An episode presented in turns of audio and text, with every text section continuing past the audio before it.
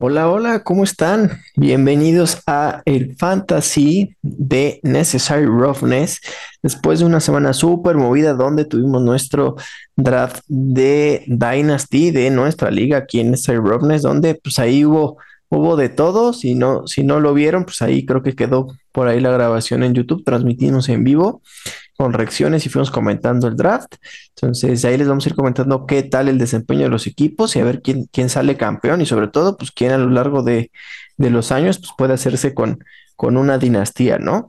Entonces, pero pues yo no quería dejar pasar esta semana sin el episodio, sobre todo porque este es el último fin de semana previo a que arranque ya la temporada NFL, por lo que hay muchos drafts en, en puerta. Entonces, Claro que les vamos a ayudar durante toda la temporada, pero mi intención también es ayudarles durante el draft, sobre todo que este es el fin de semana específicamente para draft.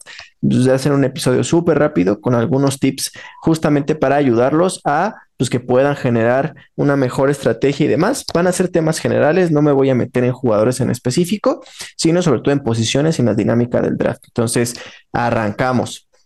Para empezar, creo que algo muy, muy, muy importante es eh, revisar el scoring de tu liga. O sea, no puedes llegar a un draft si no sabes cómo va a ser el scoring de tu liga. Tienes que saber si es PPR, si es half PPR o si es estándar, es decir, la forma en la que se puntúa y van a generar puntos tus jugadores. Aquí también es importante que revises. Hay a veces ciertos bonus, como lo que nosotros tenemos en, el Dynasty, en que, por ejemplo, los Tyrants, pues por cada recepción tienen un punto cinco puntos más. O sea, normalmente es con los Tyrants, pero revisen eso, porque justamente varía un poco el tema de cómo van a evaluar sus jugadores y qué tanto pues van a poder esperar o van a poder ser agresivos por ciertos jugadores en ciertas posiciones. Entonces, eso creo que es súper, súper importante. Y también, pues, revisar si es super flex o es una liga estándar con un solamente, con un coreback, ¿no? Porque eso también cambia mucho la estrategia. Lo vimos ahí en el Dynasty, pero sobre todo ahorita que ya me voy a enfocar un poquito más a redraft, es decir, a las ligas que solamente van a durar esta temporada pues también hay que tener mucho ojo con eso, ¿no? O sea, saber qué tanto vas a aguantar o no con corebacks y qué tanto puedes tomar más valor en otras posiciones. Ahora, tomando eso en cuenta, otra cosa de, las maneras, de manera general en las ligas, tienes que revisar de cuántos jugadores es tu liga. Y voy rapidísimo. Lo más convencional es que sea de 12 jugadores pero puede ser o de 10 jugadores o de 14 jugadores, es lo más común, aparte de la de, de, la de 12. Entonces, cuando son de 10 jugadores, Ahí creo que vale un poquito más el tomar ese Tyren Elite o ese coreback Elite. ¿Por qué? Porque al final sí te va a generar mucha diferencia con, contra tus otros eh, competidores. Entonces, a lo mejor ahí sí priorizar un poquito más el poder agarrar pues, a un Mark Andrews, a un Travis Kelsey, a un Kyle Pitts, a un Darren Waller o a un George Kittle, pues te da mucha ventaja. ¿Por qué? Porque de las otras posiciones, al ser 10 jugadores, pues vas a tener mucho depth de dónde agarrar, pero pues en la posición de Tyrant no lo hay tanto, ¿no? Asimismo con los corebacks, ¿no? Los que tú tienes a lo mejor rankeados en tu top 5, pues a lo mejor sí ir un poquito más agresivos por ellos. ¿Por qué? Porque al final al ver mucho depth y vas a poder encontrar en waivers muchas buenas opciones, pero pues las élites sí pueden marcar un poquito más la diferencia cuando son menos equipos.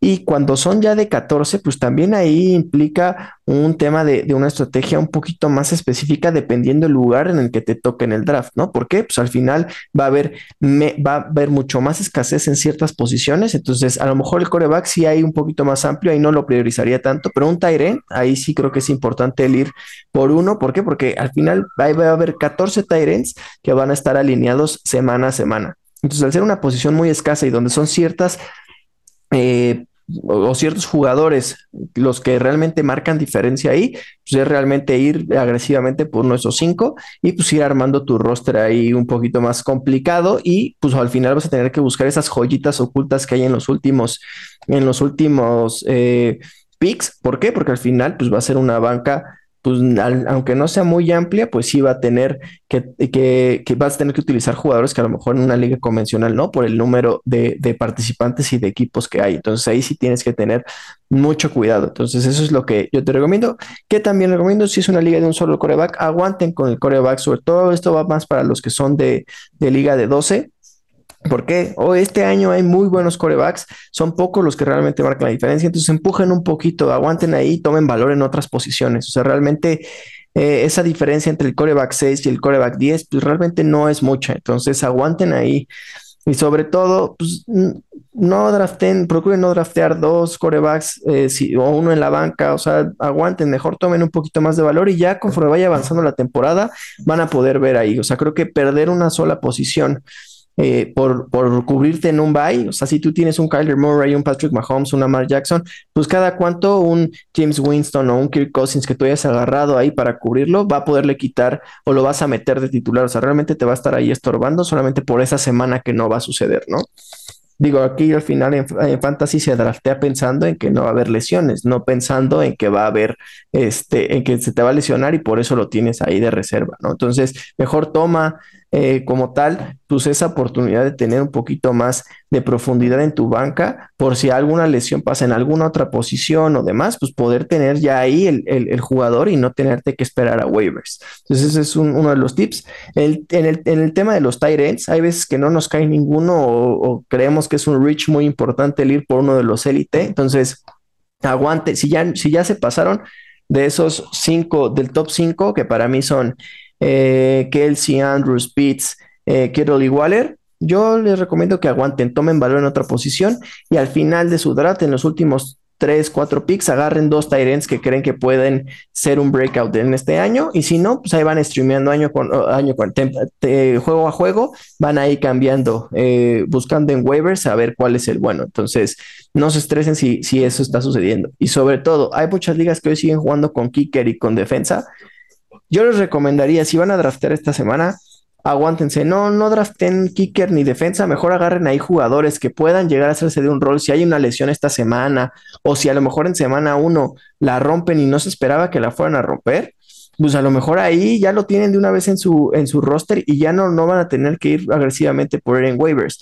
Y entonces aguántenlo a lo mejor a los partidos del domingo en la tarde o el de lunes y ahí ya tomen un kicker y un defensivo de los jugadores que a lo y pueden tirar jugadores que a lo mejor no funcionaron en ese flyer o dependiendo cómo vaya en su scoring, a lo mejor ya ni siquiera lo necesitan hacer y ya pueden pensar lo mejor para la siguiente semana cuál, cuál es la defensa o el kicker que van a agarrar. Entonces, esa, no, no se quemen, realmente los kickers no hay mucha diferencia entre el 1 y el 12, o sea, la verdad es que no se casen con, con ninguno, o sea, realmente no marcan mucho la diferencia y las defensas, pues mucho menos.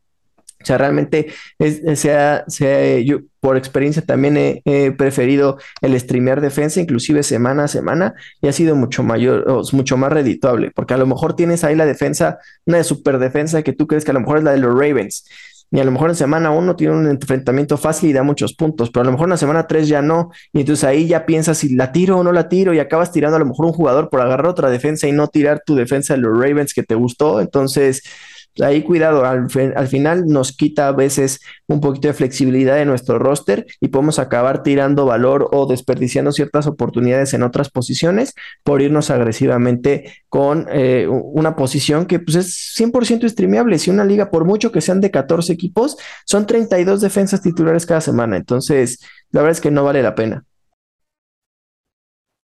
Otro super tip es no se dejen llevar. Yo sé que eh, a, veces queremos tratar a los jugadores favoritos de cierto equipo. No nos dejemos llevar por el corazón. Al final, muchos de estos fantasy lo hacemos sí por diversión, pero también hay algunas veces que le metemos lana o demás. Entonces, no se dejen llevar por eso. Al final, el objetivo es generar los más puntos que tu contrario. No importa si son de tu equipo favorito o del equipo que más odia. Entonces, intenten dejar un poquito ahí sus sentimientos a un lado y pues ir por la mejor opción realmente que ustedes ven que les pueda reeditar en más puntos. Otra estrategia también súper, súper importante y tip que, les puedo dar es eh, sean pacientes y no pierdan de vista eh, su board, que es decir, todo lo que los demás están drafteando. Hay muchas veces que nos dejamos llevar porque, oye, ¿sabes qué? Empezaron a agarrar, todos empezaron a agarrar Tyrant. Si yo no agarro ahorita un Tyrant, se me va a ir. No, pues al final no. al final que hayan hecho alguna vez eh, esa seguidilla de Tyrants, pues no significa que se van a acabar. O sea, al final cada uno ya agarró el suyo, pero si tú te adelantas a tomar uno eh, a lo mejor una ronda dos rondas antes de lo que normalmente se iría o de lo que tú tenías planeado eh, que se fuera ese jugador, pues tú estás dejando pasar mucho valor y los otros equipos sí agarraron más valor que tú picks antes y tú les estás regalando todo ese valor que ellos dejaron pasar, tú también lo estás dejando pasar y sobre todo tú estás perdiendo porque es menor la calidad de la Tyren que tú agarraste ya ahí que lo que agarraron en picks anteriores. Entonces, cuidado ahí, o sea, no se dejen llevar, o sea, tranquilos, si alguien ya está haciendo rich por Tyrens o por los corebacks, tranquilos, calma, ustedes vean qué otras posiciones hay y qué es el valor que ellos están dejando pasar para tomarlo por ahí y sean pacientes. Al final, si hay, sobre todo en Tyren y Coreback, que es donde se suelen eh, ver esas seguirillas, pues ya lo pueden tomar después, o sea, agarren lo que les va dando el draft, sean flexibles y sobre todo, pues no pierdan de vista el objetivo final y el global. O sea, no se trata de llenar el roster titular primero y después la banca, no, se trata de tomar valor y, y ya con base en eso puedan ir armando un mejor roster vez a vez. Y no se olviden de que también hay waivers y que sobre todo hay trades. Entonces, si ustedes agarran valor, más fácil que ese valor lo puedan cambiar con alguien que lo necesite en un futuro, a que si ustedes están haciendo rich, van a quedar muy débil en esa posición y seguramente en otra posición también, porque están dejando pasar más valor. Otro tip que les, yo les doy, mucha gente suele agarrar el handcuff de su equipo, que es de su running back titular. Que si yo a lo mejor agarré en segunda ronda a Saquon Barkley, quieren agarrar al, suplente que es Matt Breida, ¿no? El más común es Dalvin Cook y que quieren ir por Alexander Mattison. ¿Por qué? Porque cada vez que selecciona Cook, que al menos es tres o dos juegos a la temporada, pues Mattison es un running back 1 o un running back 12. Entonces, yo les recomiendo no draften a, su propio handcuff. ¿Por qué? Porque lo mejor que les puede pasar es que si ustedes tenían a Cook y se lesiona, pues siguen teniendo, pues a lo mejor ni siquiera el equivalente de Cook, algo de menor nivel y su roster sigue exactamente igual. Pero ¿qué pasa si ustedes no tienen a Dalvin Cook en su equipo y draftean a Mattison? En el momento en que ustedes se, lesione Cook, ustedes van a tener, a lo mejor tenían a Austin Eckler y tenían a Javonte Williams de sus running back titulares. Entonces van a tener a Austin Eckler y a Javonte Williams y al running back principal de, Minnesota. Entonces, eso sí ya los vuelve un contendiente todavía muchísimo más completo y con muchísimo más valor a que solamente pues cambien uno por uno el tema de su corredor, cosa que normalmente no pasa. O sea, lo hemos visto con Christian McCaffrey los últimos dos años, cuando se ha lesionado, el que ha entrado en su lugar o en su rol, pues la verdad es que no deja lo mismo que Christian McCaffrey. Entonces, no es ni siquiera que tú conserves el valor de no perder tu running back uno. Entonces, mejor draftea los handcuffs de otros equipos para que puedas proyectar un poquito más de valor y que eso pueda potencializar tu equipo más adelante. Porque el agarrar tu propio handcuff simplemente te mantiene en el mismo nivel de equipo que tú tienes o inclusive un poquito menor. Entonces, aprovechen esa parte y pues draften de una manera un poquito más hábil y pensando también en qué, qué podría suceder o sea, después y potencializar ese, ese, e, ese equipo que ustedes ya van generando.